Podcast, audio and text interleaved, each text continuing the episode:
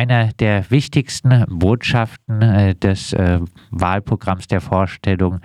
Macron hat die Rentenreform, gegen die es massive Proteste gegeben hatte, noch nicht aufgegeben. Es soll länger hm. gearbeitet werden. Dein Kommentar dazu?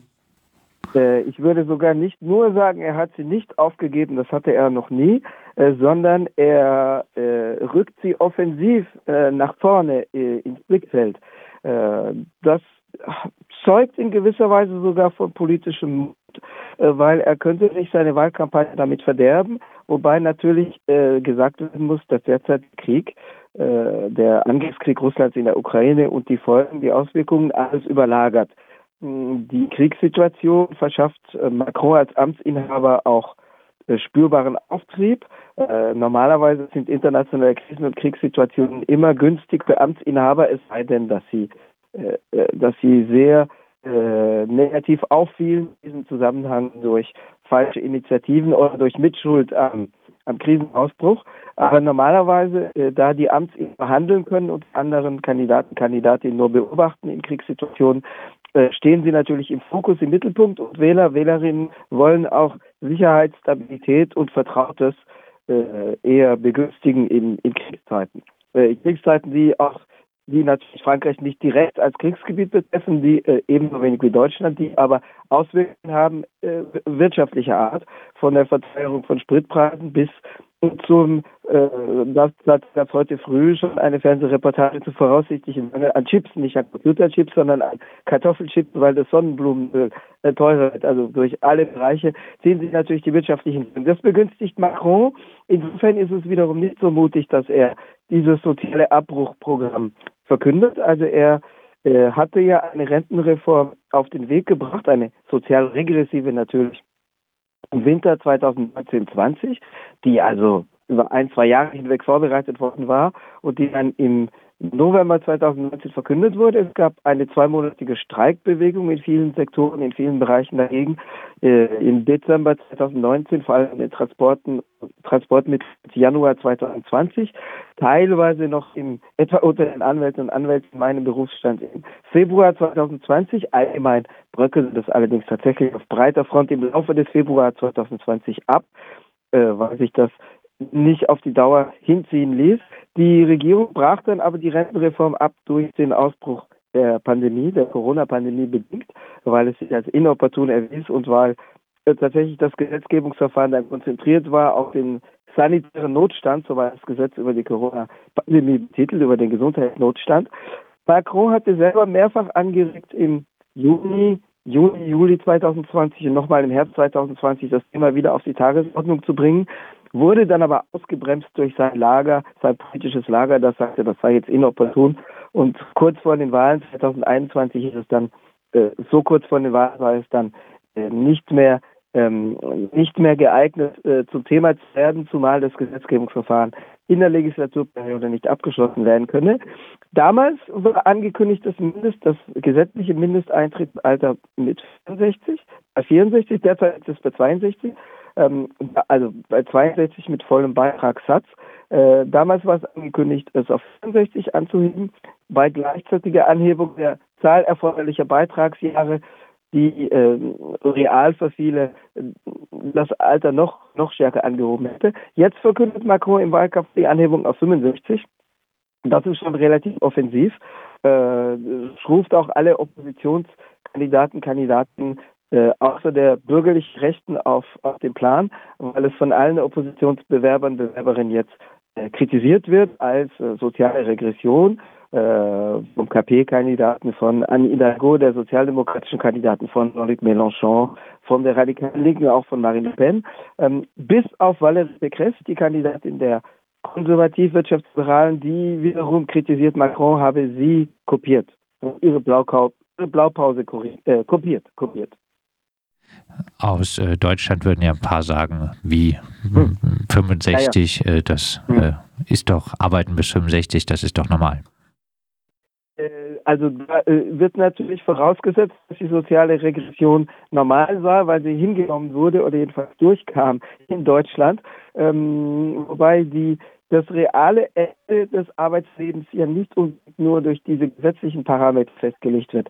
Äh, viele auch in Arbeitslosigkeit oder Vorruhestand stehen vor dem äh, Erreichen des gesetzlichen Renteneintrittsalters. Äh, ebenso wie in Frankreich derzeit das reale Renteneintrittsalter auch nach dem gesetzlichen liegt, das, das in Frankreich niedriger liegt als in Deutschland. Das reale Renteneintrittsalter betrug im vergangenen Jahr 2021, 2021 durchschnittlich 63 Jahre. Es lag also über ein Jahr über dem gesetzlichen Renteneintrittsalter.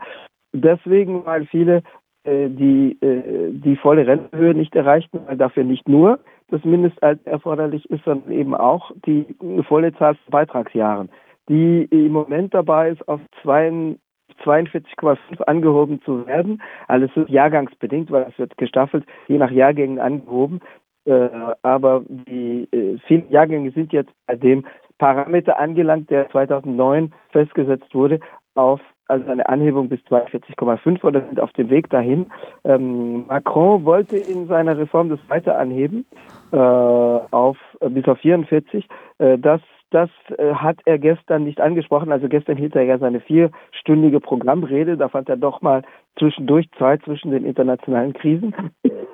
Der, der, den Parameter Beitragsjahre hat er nicht angesprochen, aber man muss natürlich damit rechnen, dass äh, die Beitragsjahre ebenfalls angehoben werden sollen. Du hast es äh, vorhin äh, schon angedeutet. Ein Leitmotiv äh, Macrons äh, in äh, der angesprochenen gestrigen Rede war angesichts Putins Angriffskrieg, äh, wie es auch in Deutschland gemacht wird, die Betonung der Unabhängigkeit Frankreichs.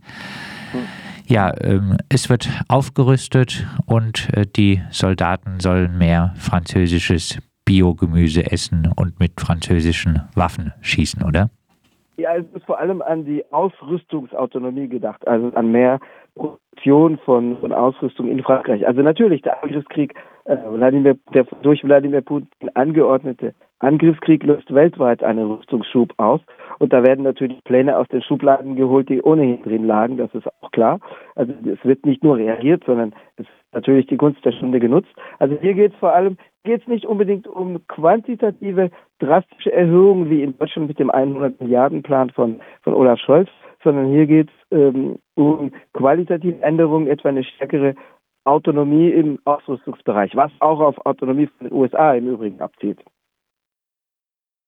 Und äh, Autonomie wurde auch äh, betont, äh, das hatte ich ein bisschen mit den äh, Biogemüse angedeutet, was äh, die Versorgung äh, angeht, auch im, was landwirtschaftliche Produkte ja, angeht. Natürlich, Und natürlich, weil natürlich der Ukraine-Krieg da jetzt gewisse gegenseitige Abhängigkeiten unterstreicht, weil natürlich die Ukraine die Kornkammer für Europa war und weil es jetzt an Hartweizen vor allem mangelt. Das heißt, die Mehlpreise steigen. Äh, das Sonnenblumenöl hatte ich erwähnt. Das heißt, äh, Chips, nicht nur Computerchips, bei denen mangelt auch aufgrund unterbrochener oder zeitweise unterbrochener Lieferketten im Zusammenhang dieses Mal mit der Corona-Pandemie und auch mit dem zeitweise mit dem Bunkerunfall im Suezkanal.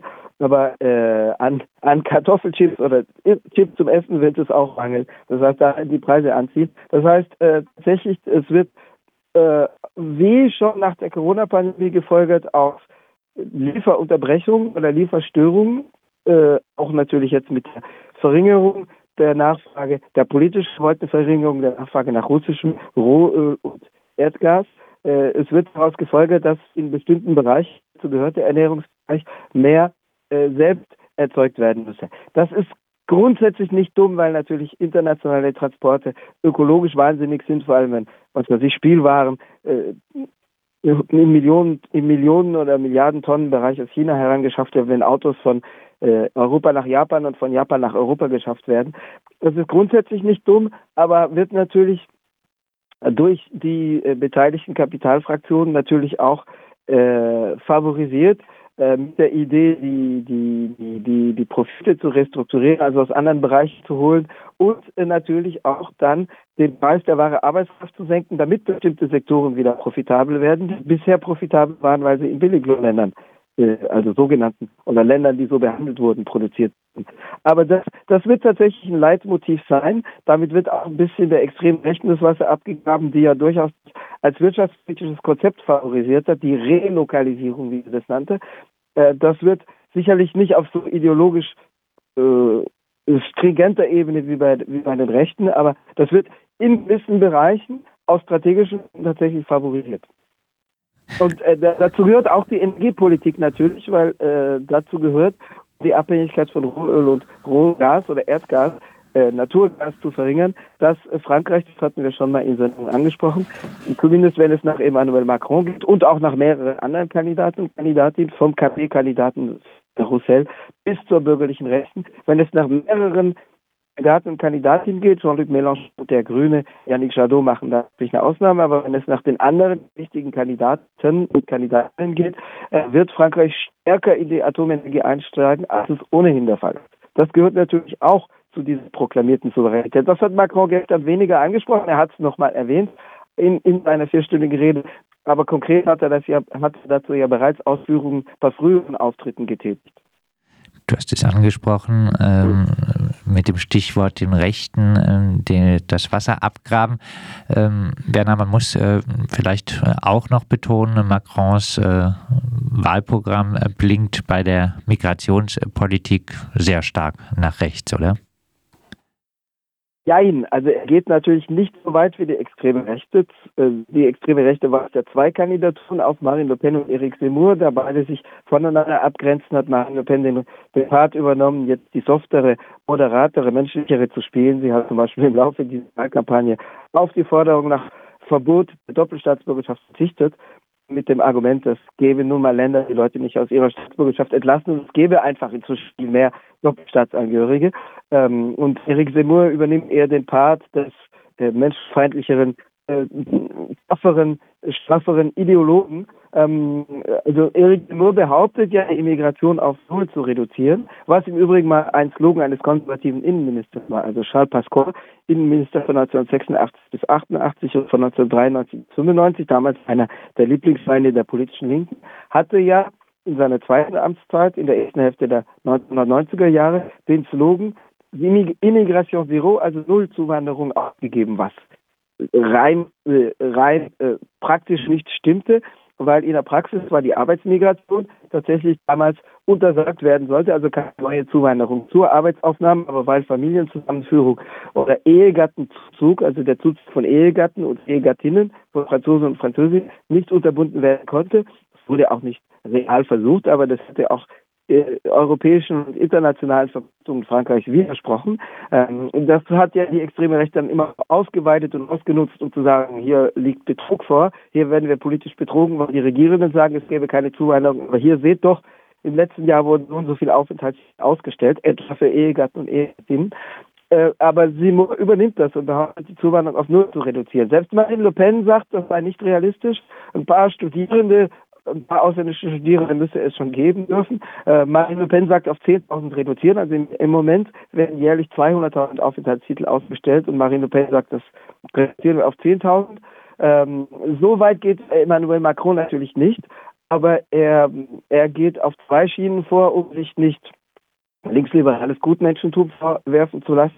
Also auch in in Abgrenzung von seinem, also in faktischer äh, Bezeichnung, das ist natürlich nicht so, aber in faktischer Grenze von seinem Wahlkampf 2016-17, im ersten Wahlkampf, in dem er schon eher linksliberal, eher pro-multikulturell auftrat.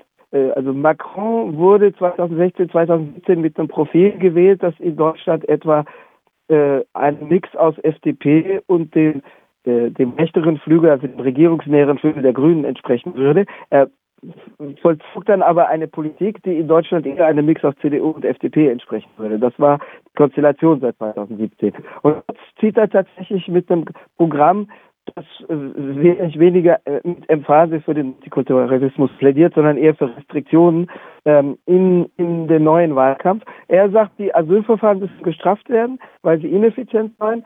Äh, also tatsächlich dauern manche lange also Durchschnitt sechs Monate, aber manche dauern auch wesentlich länger. Ich als Anwalt bin ja im Asylrecht tätig.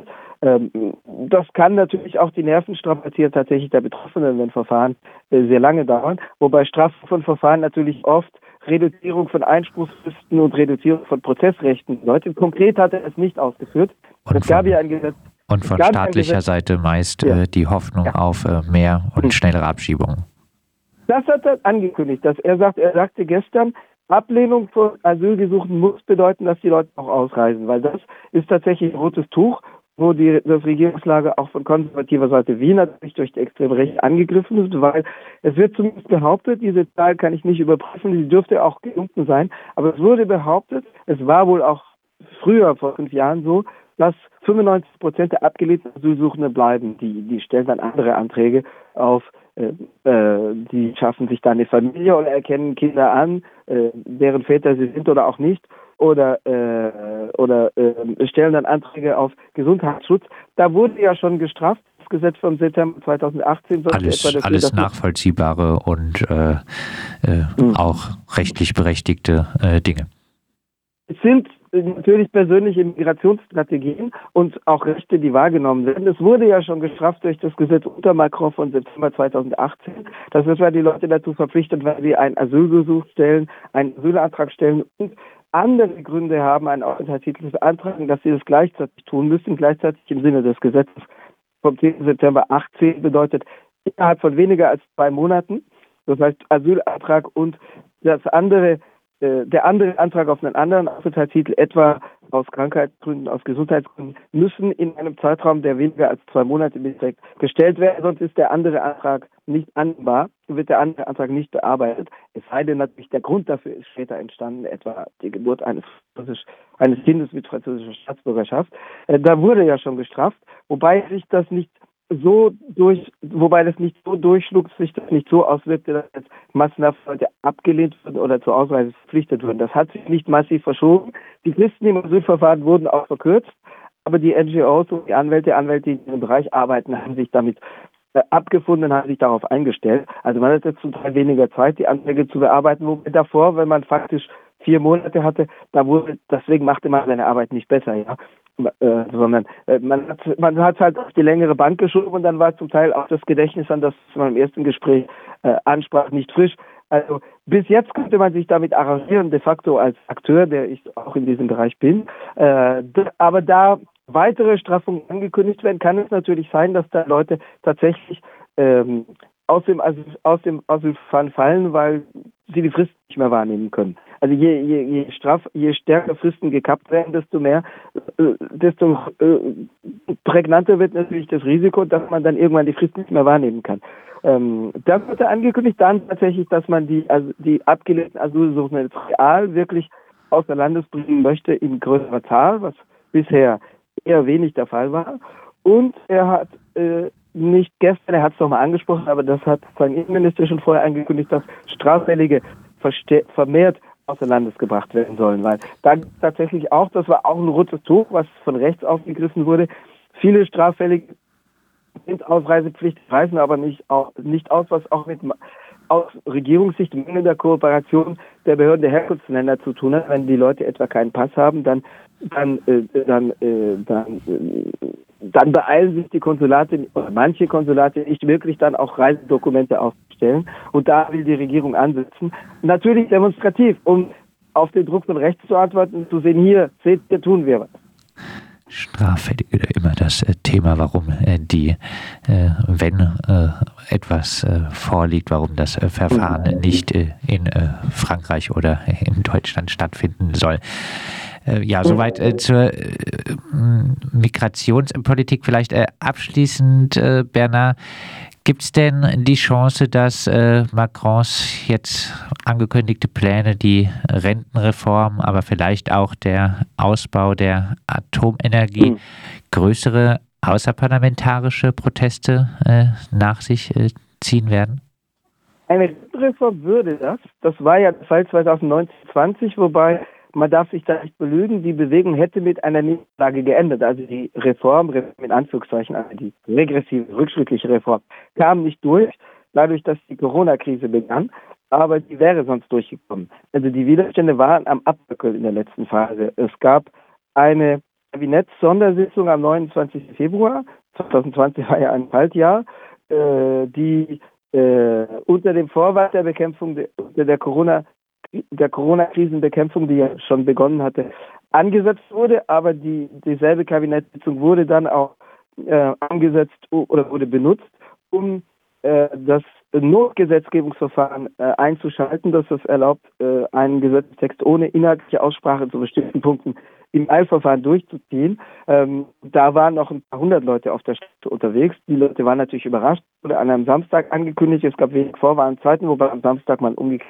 weniger Zwänge hat, im Arbeitsleben zu sein.